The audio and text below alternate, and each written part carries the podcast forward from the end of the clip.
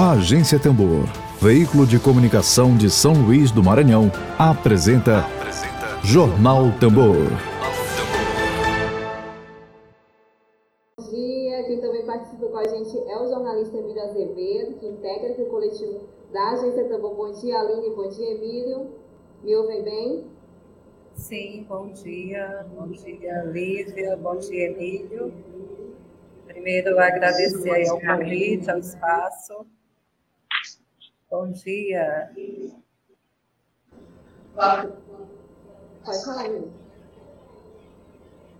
Bom dia, Aline. É, um abraço aí à nossa audiência.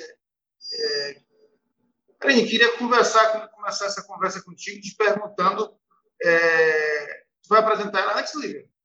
É, vai lá, que eu muito ansioso para te entrevistar. Começar, ela vai te apresentar para a audiência. Antes de passar a palavra aqui para a Emília, eu vou apresentar a Aline aqui e o nosso tema de hoje, né, gente? Um tema super relevante socialmente. Hoje, dia 10 de novembro de 2021, nosso Dedo de Prosa é com a integrante da diretoria executiva do Sindicato dos Urbanitários do Maranhão e da direção da Central Única dos Trabalhadores e Trabalhadoras, Aline Marques Alves. O tema de hoje é sobre a luta contra a exploração do trabalho e práticas antissindicais no grupo equatorial. Emílio? Pois é, eu queria começar perguntando para a Aline que tipo de abuso vem acontecendo é, por parte da, da direção da empresa da, do grupo equatorial né, em relação aos trabalhadores, né? Que a gente pudesse tratar disso aqui. Quais são os abusos que vêm sendo feitos? Então, mais uma vez, bom dia, Emílio, bom dia, Lívia. Primeiramente, agradecer o espaço da Agência Tambor, essa grande parceira nossa aí, né, que sempre nos acolhe. É, o Grupo Equatorial, ele é um grupo é, que a gente pode dizer com que as práticas principais dele, principalmente aí nos bastidores, é, é dizer quem está por trás, né? Primeiro a gente tem que falar um pouquinho sobre isso. Quem está por, por trás do grupo equatorial? E aí a gente tem a BlackRock Investimentos, tem a BTG Pactual, que são né, grandes agências financeiras, então a prática de mercado financeiro é levado né, é, é, é evidenciado e levado em, é, as práticas, principalmente as práticas da empresa, são muito voltadas para essa agressividade do mercado financeiro. E aí, quando tu me pergunta, Emílio, sobre esses abusos, a gente primeiramente já coloca a questão das metas abusivas.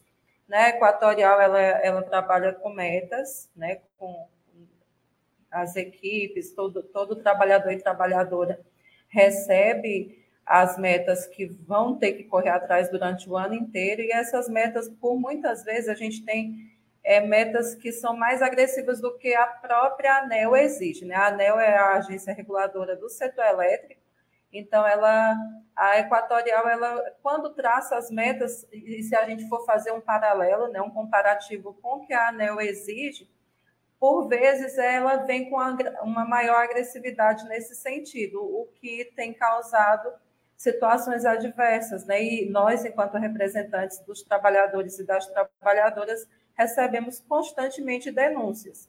A exemplo, né? E aí a gente coloca um dos pontos que, inclusive, nós estamos agora em, em campanha salarial, estamos discutindo um aditivo ao acordo coletivo, e as maiores reclamações que nós temos tido principalmente daquelas equipes que ficam nas bases integradas, que são aquelas, aqueles municípios um pouco mais distantes da sede da regional. Hoje a Equatorial ela é dividida aqui no Maranhão em cinco regionais.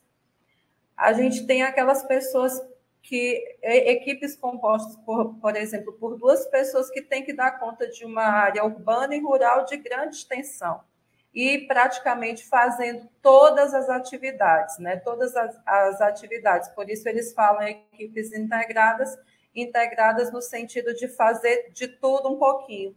E isso a pessoa acaba não tendo vida, não tem vida social, não tem vida de forma alguma. Por quê? Chega o fim de semana, ela está de sobreaviso. Ok.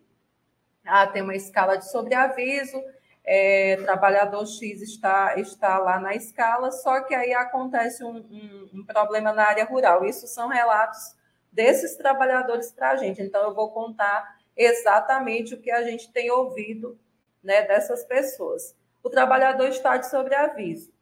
Né? Acontece um problema numa, numa rede em área rural que não tem uma comunicação boa. Então, ele não pode sair né, da, da área que tem uma cobertura de telefonia, porque se acontecer alguma coisa naquela subestação, ele tem que estar disponível.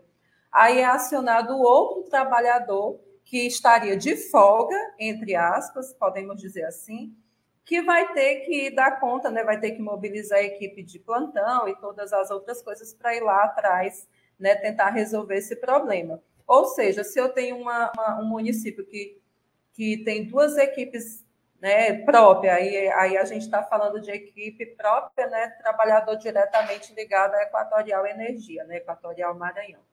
Se eu tenho é, essa, se eu tenho só duas pessoas, muito é, é, a lógica do que acontece é, né, se ele tem uma folga, ele poderia sair, viajar, só que não é bem isso que acontece. Então, isso a gente colocou né, em mesa, é, estamos discutindo e temos que achar uma alternativa, porque a, a empresa não pode fazer isso. O trabalhador ele, ele, ele precisa ter o dia de descanso, né, o dia de lazer dele, o dia de, de se encontrar com a família, de poder ficar desvinculado e desligar um pouquinho né, da, é, do trabalho, porque senão acaba adoecendo, e aí isso é outra pauta que a gente traz é, relacionada nesse, nesse sentido, né? Temos aí o cenário de pandemia, que já é um choque emocional muito grande, né? A nossa geração ela não estava preparada, ninguém está preparado para viver da forma que nós passamos o, o último período. E aí, além disso tudo, por mais que o governo não entendeu, né? E quando eu falo, me refiro a governo, não me refiro a governo local, mas governo federal, não compreendeu é, o setor de energia como um setor essencial, a, o setor elétrico não parou, porque não tinha como parar. A gente sabe que os hospitais, por exemplo, é, não podiam ficar sem energia, tantos outros espaços, né? Os canais de comunicação aí a todo momento acompanhando e noticiando as informações, dando, dando orientações sobre como se comportar nesse período. Então, assim, o setor elétrico é sim um setor essencial e que realmente não parou, e as pessoas estavam, né, além dessa sobrecarga de, do próprio cenário, né, do próprio cenário de pandemia, a exigência do cumprimento dessas metas e a correria natural né, que, a, que, que a Equatorial acabou exigindo sobre cada trabalhador e trabalhadora. É, é, Aline, só uma, uma dúvida aqui. São dois funcionários para cobrir toda a regional? E mais uma outra Não. pergunta. Que Não, tipo de doenças que tipo de doenças que as pessoas têm apresentado por conta dessa sobrecarga de trabalho? Então, é, não é na regional. A regional são cinco, como eu disse, no estado, né? Elas, é, e essas regionais têm diversos municípios. E aí, nesses municípios que fazem parte da regional, há localidades que têm duas pessoas, por exemplo. Né? Então, assim, aqui eu, eu estou em Imperatriz, né? estou na regional sul da Equatorial. E aí, aqui nós temos município, por exemplo, com 200 quilômetros de Imperatriz, que é, tem equipe própria com duas pessoas, e essas duas pessoas acabam vivendo em prol da equatorial, porque é, acabam. E isso, quando eu, eu falei do sobreaviso do fim de semana, a gente, a gente tem também é, a, a, semana, né? O, o, o, roteiro natural do trabalho, que é o horário normal de trabalho, só que aí depois das 18 a depender da situação. Eles não estão de sobreaviso, mas são acionadas essas pessoas e acabam né, tendo que ir. Porque, assim, infelizmente, o modelo né, que, que a gente observa nas empresas privadas é isso.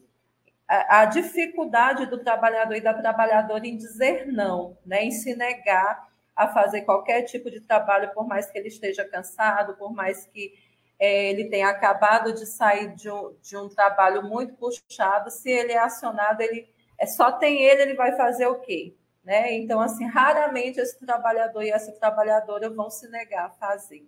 E aí, Emílio, quando a gente fala de doenças, né, a gente tem as doenças por movimento repetitivo, no caso do, das, dos trabalhadores e das trabalhadoras do, do, que ficam mais em trabalho interno, né, no escritório.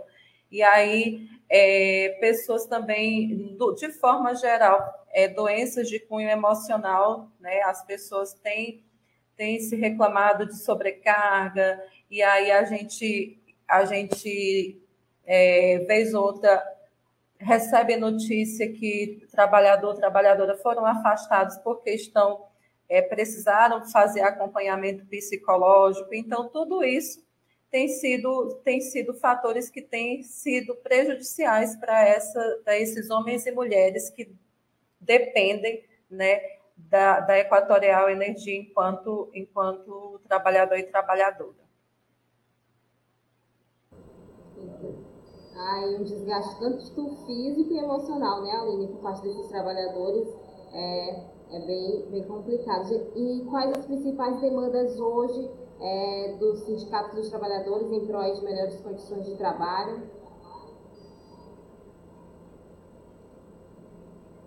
Me ouviu? Sim. É, Lívia, quando, ah, desde o ano passado, quando começou né, quando começou a pandemia. É, se vocês terem uma ideia, a Equatorial, o Grupo Equatorial, ele, ele se aproveitou de todas as quis se aproveitar de todas as possibilidades que o governo federal dispôs. A Equatorial, ela, ela, ela discutiu a MP 927, que falava de novas regras para esse período de pandemia, com implantação de banco de horas diferenciado, é, ela quis também emplacar a 934, que tratava da redução de jornada e redução de salários, e, como eu disse, sem necessidade alguma. Primeiro, porque, como eu disse, é, o trabalho, né, o, o setor de energia elétrica é sim um setor essencial e não parou, então não tinha necessidade alguma da empresa afastar ou reduzir carga horária dessas pessoas, reduzir salário é, por conta disso. A outra questão é nesse, a outra questão é justamente, como eu disse, nela, né, ela tentar reduzir salário, é, suspender contrato de trabalhador, sendo que ela não parou. Então, assim, a gente, a, a gente tem a, a, principal demanda nesse sentido, essa questão, as reclamações dessas escalas, dessas convocações fora de hora, porque as pessoas têm sido acionadas e, e infelizmente, como eu disse, não, não podem dizer não. E a outra questão é, é a, a, a própria situação das metas, como eu disse. Né? O ano começa, as pessoas não têm acesso às metas que vão, que vão ter. Elas, ah, ano passado eu tive essa, então esse ano provavelmente eu vou ter novamente, né? Então provavelmente eu vou tê-la novamente. E aí ela vai trabalhando no mesmo ritmo do ano passado. E aí acaba que chega certo período do ano, ela ainda não tem acesso a esses resultados. E é a, a, principal reclamação mesmo tem sido sobrecarga de trabalho, pessoas sendo demitidas, né? E aí não há essa, essa reposição de pessoas e pessoas sendo mudadas de setores e aquela vaga que tinha na, em determinada área não é suprida, então pessoas estão acumulando, estão acumulando é, serviços demasiadamente, e isso acaba gerando né, um, um, cansaço físico, emocional, como você disse, eu também é, reforcei aqui anteriormente. Só mais uma pergunta, Emília, para a Aline, antes de passar a palavra para você. É, Aline, na última segunda-feira, dia 8 de novembro, o Sindicato dos Trabalhadores Urbanitários do Maranhão se reuniu, né, com representantes aí públicos. É, entre as pautas discutidas foi justamente a questão do saneamento público e também os empregos, né, dos trabalhadores do setor dos urbanitários aqui no estado. É, quais foram os pontos aí discutidos na reunião e o que se resultou, né? Então, Lívia, aí nós vamos para é, os urbanitários. Como vocês sabem, a gente está no segmento de energia e de saneamento. E no ano passado, nós tivemos uma alteração na, na lei que rege o saneamento no Brasil, e foi alterada essa lei. Nós temos o, até então nós temos o novo marco regulatório. E nesse novo marco regulatório do saneamento, é, o governo federal, por parte do presidente Jair Bolsonaro, e todas as negociatas aí que ele faz, é um dos artigos que era de suma importância para, é, para as empresas públicas, que no caso do Maranhão, para a CAEMA, o artigo 16, que dava um, uma janela, né, um, um, intervalo de tempo para que essas empresas se adaptassem ao novo marco regulatório do saneamento, foi vetado. E com o veto ao artigo 16, as empresas públicas estão numa saia justíssima, podemos dizer assim. Então, no estado do Maranhão, é, com esse novo marco regulatório, foi temos a possibilidade aí de, de criar uma lei que possa possibilitar a regionalização desse saneamento, e aí a Secretaria das Cidades, né, a Secretaria do Governo do Estado, ela juntamente né, com representações de diversas entidades, constituíram esse anteprojeto de lei, houve uma consulta pública, é, nós temos uma companheira da CAEMA, a companheira Sueli, que está representando os sindicatos urbanitários nessa, na criação desse projeto. Quando houve a consulta pública, o Sindicato dos Urbanitários participou, também né, com as suas emendas. E aí, nessa reunião de segunda-feira, justamente estamos buscando, é, buscando é, a alternativas né, e apoios para que essas nossas emendas sejam aceitas, porque são emendas importantíssimas, entendendo que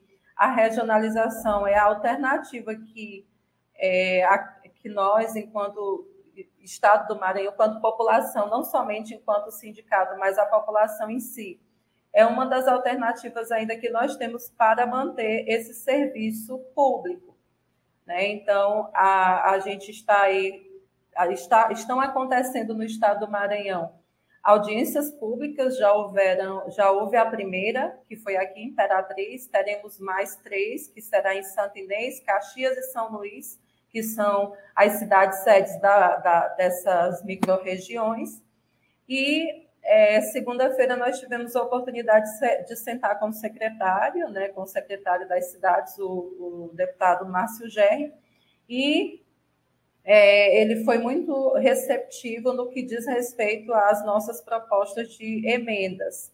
Então, a discussão maior é nesse sentido, né, e principalmente no que diz respeito também a garantia de pessoas qualificadas nessa transição, que no caso a CAIMA tem, tem de sobra. Né? Então, por isso a gente está é, muito atento e acompanhando, participamos aqui em Imperatriz e vamos participar de todas as nas outras cidades do estado que acontecerão essas audiências públicas. Emílio? Voltando à Equatorial, é, saber das dificuldades que a empresa estaria colocando para o próprio movimento sindical, né, para a atuação do sindicato, que é um problema, um problema muito sério que a gente está tendo hoje na sociedade brasileira, que é essa criminalização do movimento sindical em, por uma parte da sociedade e essa, essa falta de entendimento de algumas empresas de que o sindicato é uma necessidade né, é, para um mundo mais civilizado. Eu queria que tu, que tu, mundo mais harmonizado, minimamente harmonizado entre capital e trabalho. Eu queria que tu falasse para a gente é, dessas dificuldades que estariam sendo impostas à, à ação sindical entre os trabalhadores é, da Equatorial. Ok, Emílio. Então, assim, quando hoje, por exemplo, na Equatorial, nós temos em torno de 1.305 trabalhadores e trabalhadoras. Desse número, isso é mês de outubro, né? Desse número, para ter uma ideia, nós temos aproximadamente 30% de pessoas filiadas ao Sindicato dos Urbanitários. Então, assim, a empresa, ela diz que não, que, que é uma relação estreita, né, com o sindicato, que não, que é, diz que nos dá livre acesso, só que nos bastidores, né, o que realmente acontece para que essas pessoas não se associem, né, não se vinculem ao sindicato. Então, a nossa grande dificuldade é essa: os trabalhadores sentem essa necessidade dessa representatividade, mas acontecem situações nos bastidores, e a gente sabe muito bem, inclusive aqui mesmo na regional onde eu, onde eu fico, é, onde eu, eu resido, é, uma trabalhadora se filiou ao sindicato e poucos dias depois ela me procurou dizendo que queria é, se desassociar porque é, a gerência dela entendeu que não era interessante ela estar vinculada ao sindicato. Então, assim, é, tem autonomia sindical, sindical até que ponto, né? Então, assim, é, os trabalhadores e trabalhadoras, eles não têm, é, é, eles têm receio realmente de se filiarem por conta disso. Né? A própria empresa fica fazendo esse controle, e aí pessoas, principalmente que são vinculadas a cargo de confiança, não parece que a regra é assim, não podem realmente estar vinculadas, associadas ao sindicato. E a gente já recebeu também, inclusive, é, executivo aqui, da, é, determinados executivos que é, tiveram que se desvincular do sindicato. E outra questão é, a nossa database é 1 de novembro. E desculpa te interromper. Pode falar. Antes, antes, Pode? Desculpa, antes de tu falar da database, seria uma espécie de um boicote à ação do sindicato, é isso? Pode ser isso? É, Emílio, a gente entende que sim. É, porque se, se, há um, se eu digo aos quatro cantos que é, o sindicato tem liberdade, né, tem acesso às minhas instalações, pode entregar seu material, pode conversar com o trabalhador e com a trabalhadora. Aí tem, tem que ter um porquê, né? tem que ter lá, desde que, né? no entanto, ele deve não estar associado. Não existe isso. Como, como é que eu tenho liberdade sindical se o trabalhador e a trabalhadora não têm essa liberdade de vir ao sindicato e se associar? Infelizmente, com todas as alterações normativas que nós tivemos aí depois do golpe, que dentre elas é, não se exigiu mais a obrigatoriedade das homologações de rescisão é, dentro do sindicato, com a presença do sindicato, é, é, é, aquela questão. É um, é um plano de governo, na verdade, nós temos aí um plano de governo para acabar com as entidades sindicais, mas não vai destruir, não vai acabar, porque a cada momento a gente se fortalece vendo justamente essa, essa necessidade de estar na luta. E aí, como eu havia estava dizendo, ó, nós temos a data base que é 1 de novembro. Esse ano nós estamos discutindo um aditivo ao acordo coletivo. Mas a, ano passado nós discutimos o acordo coletivo inteiro. E para vocês terem uma ideia, quando está funilando as negociações a gente precisa, enquanto sindicato, nós tivemos que buscar uma alternativa para que essas pessoas se manifestassem. E aí o que, que nós fizemos? Criamos uma votação secreta para que a pessoa para que a pessoa pudesse se manifestar se aceitava ou não aceitava a proposta da Equatorial, porque chega as últimas assembleias, a diretoria, os gerentes, todo mundo desce para pressionar o trabalhador e a trabalhadora para que ela aceite realmente a proposta da empresa. Aconteceu, é, num passado bem recente, da, de, dessas últimas assembleias, a categoria rejeitar, e aí, assim, a empresa se utilizar de outro, de alguns artifícios para ficar pressionando a categoria, inclusive através de abaixo assinado para que fosse aprovada a, a proposta da empresa. Então, assim, você percebe nessa essa, essa atitude da empresa realmente como uma prática antissindical. Porque a partir do momento que o trabalhador e a trabalhadora verifica é, é, esse comportamento da empresa, é lógico que ele vai dizer, não, então, peraí. Né? Se eu, ou eu tô, ele, ele fica naquela situação, ou eu estou do lado da empresa ou estou do lado do sindicato. entendeu? E aí é uma situação muito, muito complicada que a empresa coloca né, na, na mente desse trabalhador e dessa trabalhadora. Só para só tirar uma dúvida, a Assembleia de Trabalhadores teve que ser feita praticamente clandestinamente, uma Assembleia quase que clandestina, secreta, por conta da pressão da empresa, é isso que eu entendi bem? Não, a, a Assembleia acontece normalmente nos portões da empresa. Só ah. que a, fazíamos a, a, apresentação da proposta, tudo mais, só que quando chegava na hora de votar, em vez de ah, quem aprova, levanta a mão, né? Porque a, o, o, o, roteiro Sim. natural é este. Nós precisamos encontrar alternativas. E qual foi essa alternativa? Fazer uma votação, uma cédula né, para que a pessoa se manifestasse dizendo se aceitava ou se rejeitava a proposta da empresa. E nisso a gente teve um ganho, sabe, Emílio? Por quê? Porque as pessoas tiveram coragem de dizer que estavam é, insatisfeitas com a postura da empresa, com a forma que a, que a, que a empresa é, reconhece todo o esforço e todo o trabalho que essas pessoas se dedicam diariamente, né? Inclusive, vale ressaltar que ano passado, em pleno ano de pandemia, assim, o pico, né, podemos dizer que ainda estamos em pandemia, mas o pico dessa pandemia equatorial teve lucros absurdos. Então, assim, não, não, não afetou, não afetou é, de maneira alguma o grupo equatorial é, esse período de pandemia. É. A Lívia vai passar para o chat, vai te fazer uma pergunta, mas vou tirar só mais uma dúvida. É, essas denúncias que vocês recebem de, de sobrecarga de trabalho e tal são denúncias anônimas ou as pessoas se posicionam claramente? Não, essas denúncias para a gente, elas, elas nos procuram e têm né, total liberdade, confiam né, na nossa representação, só que pedem o anonimato.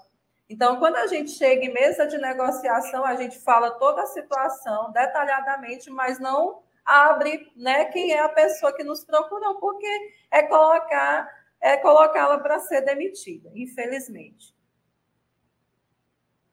Pode falar, Lívia, qual foi a pergunta? chat, Aline. Vou passar aqui para o chat, que já tem comentários aqui na nossa live. Queria agradecer a nossa audiência. Olha só, o Sindicato dos Humanitários do Maranhão presente aqui na luta. César Rodolfo, é, Ildene Martins, obrigada, Ildene, é, pela audiência, ó, dando bom dia aqui, companheira Aline, isso aí, Sindicato dos Trabalhadores Humanitários de Imperatriz, aqui presente com a gente, bom dia para você, João Otávio Malheiros, comentando pauta excelente, parabéns Aline e Agência Tambor, obrigada João, Gleiciane Oliveira, bom dia para você, e ela diz mais, excelente explanação Aline, César Rodolfo comentando aqui, a bem da verdade, o enfraquecimento das entidades sindicais é precarização dos direitos dos trabalhadores e trabalhadoras, prevalecendo somente na lógica do mercado. Infelizmente é isso que a gente tem visto, realmente, como a Aline comentou aqui agora há pouco, ainda falando sobre o adoecimento né, desses trabalhadores e trabalhadoras, Aline, no, no seu local de trabalho, né, essa exploração de trabalho, já teve algum caso é, de demissão de algum trabalhador ou trabalhadora justamente sobre essa carga excessiva de trabalho é, exaustiva, né? Sobretudo na pandemia também. Teve algum caso de demissão? Olha, Lívia, é, na, na, Equatorial já, já tivemos, inclusive, demissão de pessoas que não deveriam ter sido demitidas e a gente judicialmente conseguiu reintegrar essa pessoa, né? E aí é, é, as demissões não pararam, infelizmente, e o que, que acontece? Como eu disse, há metas abusivas, né? há metas para além de, do que exige o próprio órgão regulador. E na Equatorial é muito simples a conta. Você tem metas, você tem que correr muito para bater essas metas, e se você não, não obtiver o resultado esperado, é muito provável que você não tenha uma segunda chance né, de tentar buscar um, um resultado diferente. Aqui no, no, no município, ó, nós temos uma meta, por exemplo, que é a taxa de avaria de transformadores, né? Que é se o transformador queima ou né, se ele danifica ou qualquer coisa que seja. Teve uma, uma, uma base aqui na regional que chegou a ter é meta zero. Como é que eu tenho meta zero para a taxa de avaria de transformadores, que um raio pode danificar esse transformador, um vazamento de óleo, inúmeros fatores podem fazer com que, com que ele é, danifique, e aí eu vou ter uma meta tão agressiva dessa forma, né? Então, assim, infelizmente aconteceram e, e continua acontecendo. É, a Equatorial, desde que foi privatizada, eu passei para vocês o número de trabalhadores, né? Mil, algo em torno de 1.305. Do quadro lá de antes da privatização, se nós tivermos 70 trabalhadores nesse período, é muito. Né? Então, assim, há uma rotatividade gigante né, nessa, nessa empresa, é, pessoas sendo contratadas a todo momento, e, e, e, assim, quando eu digo pessoas sendo contratadas, não estou dizendo que isso seja ruim, logicamente, ainda mais no cenário que nós temos, onde há milhões e milhões de desempregados e desempregadas, mas a empresa, ela, ela infelizmente faz essa rotatividade a cargo dela, né, justamente para atender seus, seus interesses aí. É isso eu só estou com um dado aqui que eu achei bem relevante, gente.